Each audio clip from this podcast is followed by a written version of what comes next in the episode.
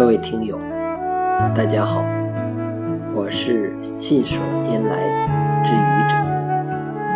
一天，你把你的一个秘密告诉了你最好的朋友，结果你的另一个朋友来向你询问一件事情的原委。这个朋友正好是你最好的朋友的朋友。这件事情也正好是你告诉你最好的朋友的那个秘密。你碰到过这种事情吗？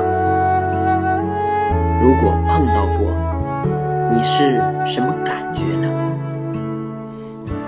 如果没有碰到过，那么你对这样的事情怎么看待呢？谢谢各位听友。